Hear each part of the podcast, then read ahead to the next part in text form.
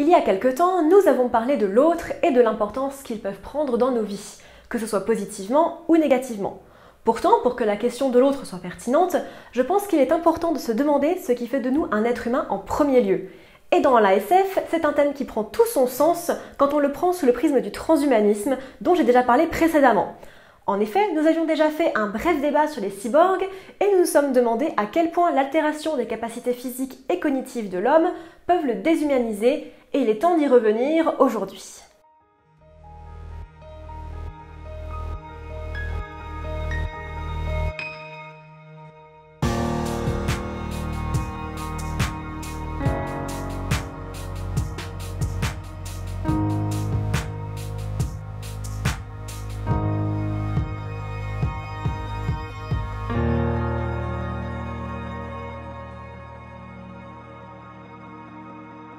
Bonjour à tous, je suis Noémie, bienvenue sur Horizon Universe.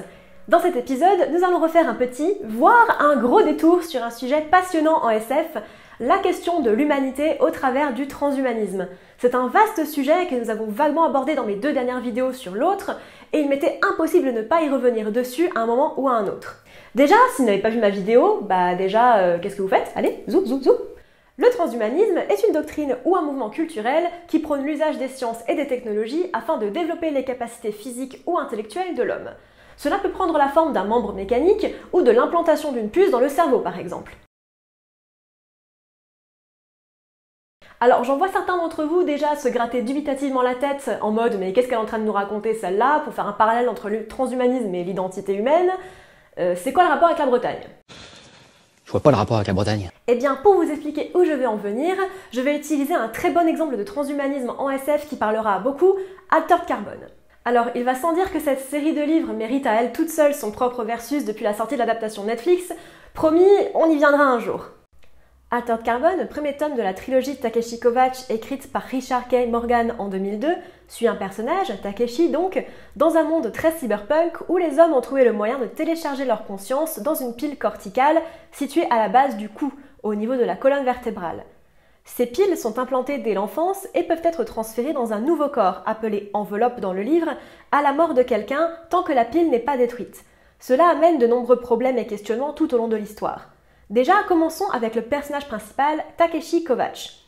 Ce cher Takeshi est un gars un peu particulier, ayant été membre d'un corps militaire d'élite appelé les Envoys, ou Diplo dans l'horrible traduction française, envoyé sur différentes planètes pour régler des conflits et surentraîné aux arts de combat grâce à divers implants, dont un appelé Nurakem, utilisé par les soldats et les mercenaires. Il est d'origine japonaise et slave, et son corps original emporte donc les traces ethniques.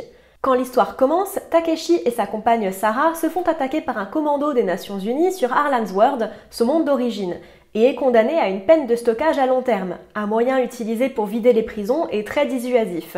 Et il est réveillé plusieurs centaines d'années plus tard sur Terre. Il est transféré dans un tout nouveau corps, d'origine caucasienne, afin d'enquêter sur le suicide slash meurtre d'un multimilliardaire, aidé par le lieutenant Ortega. Déjà, rien que là, ça se pose niveau scénario et niveau quête d'identité. Ouais, euh, j'adore Altered Carbone, acheter la trilogie, c'est de la bonne. C'est aussi décrit par le fait que l'enveloppe dans laquelle se trouve Takeshi est celle d'un ancien policier, Riker, qui est l'amant d'Ortega et se retrouve toujours inexplicablement attiré par elle.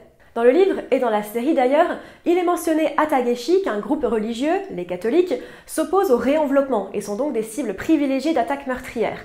De même, au tout début du livre, quand Takeshi est réenveloppé sur Terre après sa peine de stockage, il assiste à une scène de retrouvailles familiales où l'un des deux parents est réenveloppé dans un corps complètement différent du sien.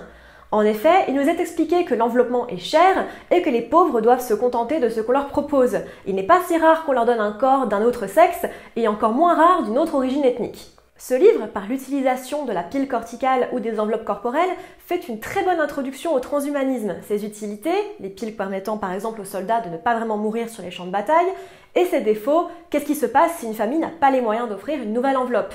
Il pose énormément de questions sur la place du corps dans la formation et la pérennisation de l'humanité. Suis-je toujours moi dans un corps qui n'est pas le mien, qui n'est pas mon corps d'origine? Qu'est-ce qui est humain?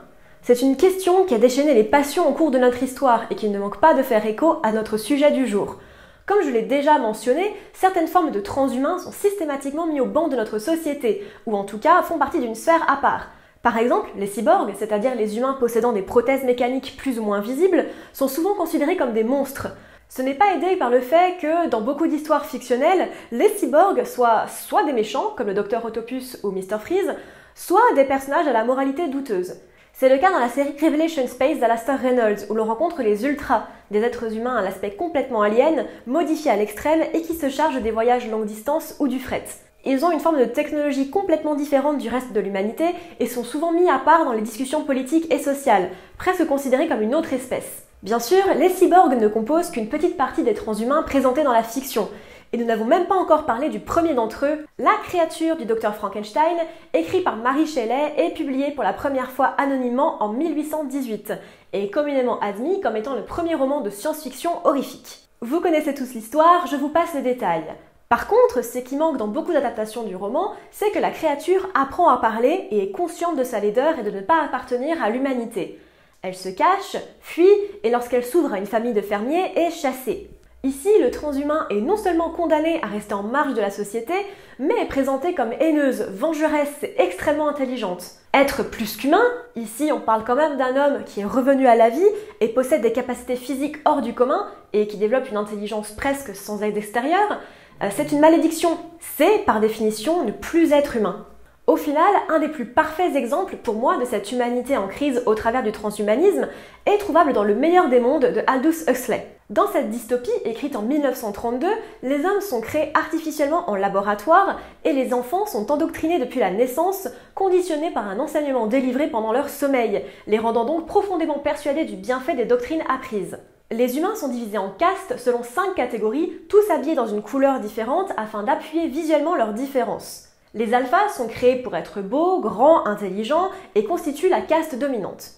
Les bêtas constituent la force de travail intelligente conçue pour être de haut cadre. Les gammas sont la classe moyenne, les deltas et les epsilon sont petits et laids et constituent les classes les plus basses, conçues pour des tâches répétitives et ne nécessitant pas de talent ou de compétences en particulier.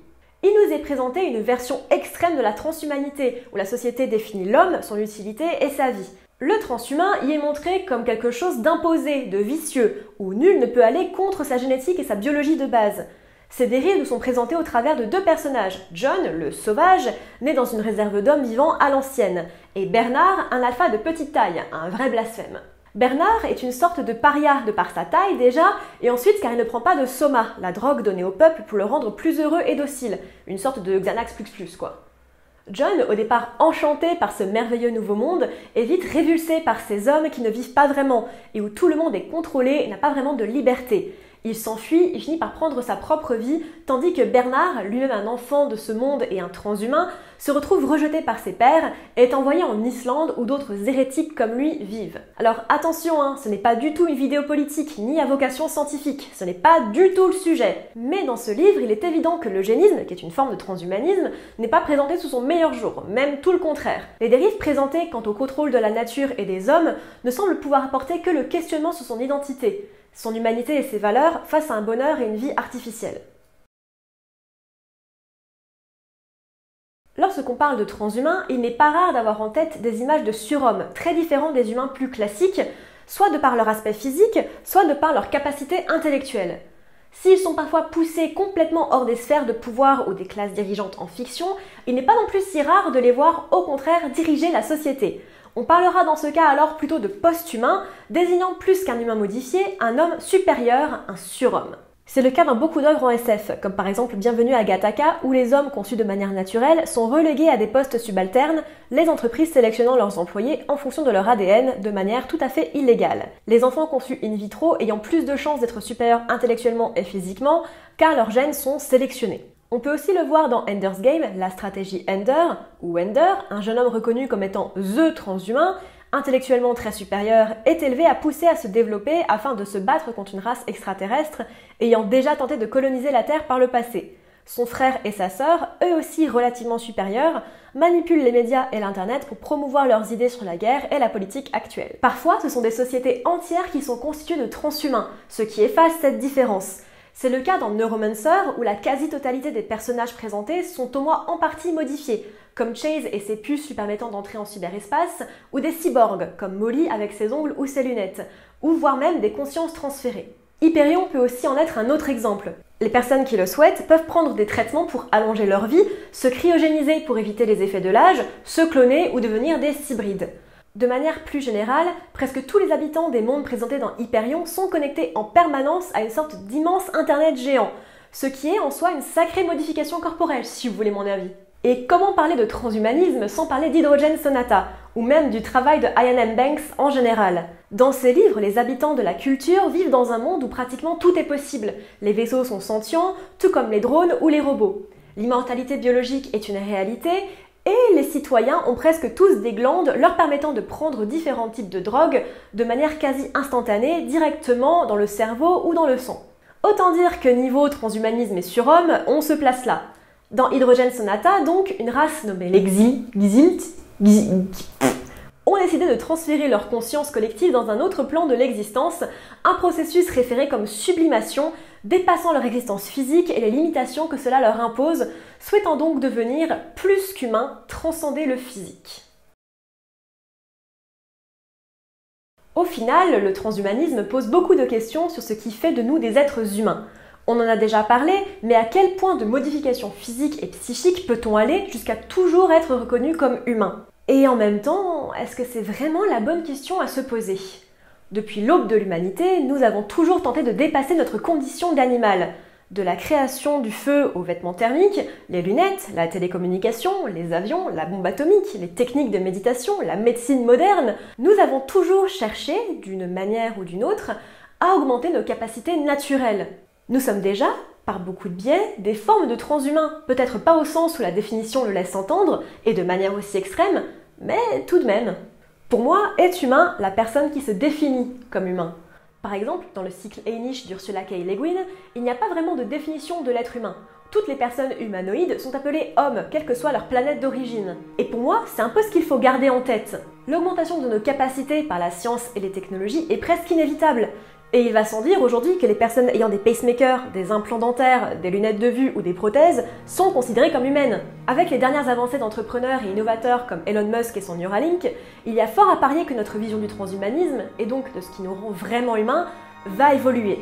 L'humanité, après tout, comme l'image que l'on a de soi et de son identité, c'est plus que l'externe, c'est plus que le corps. Oui, évidemment que ça compte, mais tant que ça, je vous laisserai juge. Merci à tous de m'avoir suivi dans cette vidéo sur le transhumanisme aujourd'hui, j'espère qu'elle vous aura plu. Personnellement, c'est vraiment un de mes sujets favoris en science-fiction et j'avais trop hâte de vous en parler.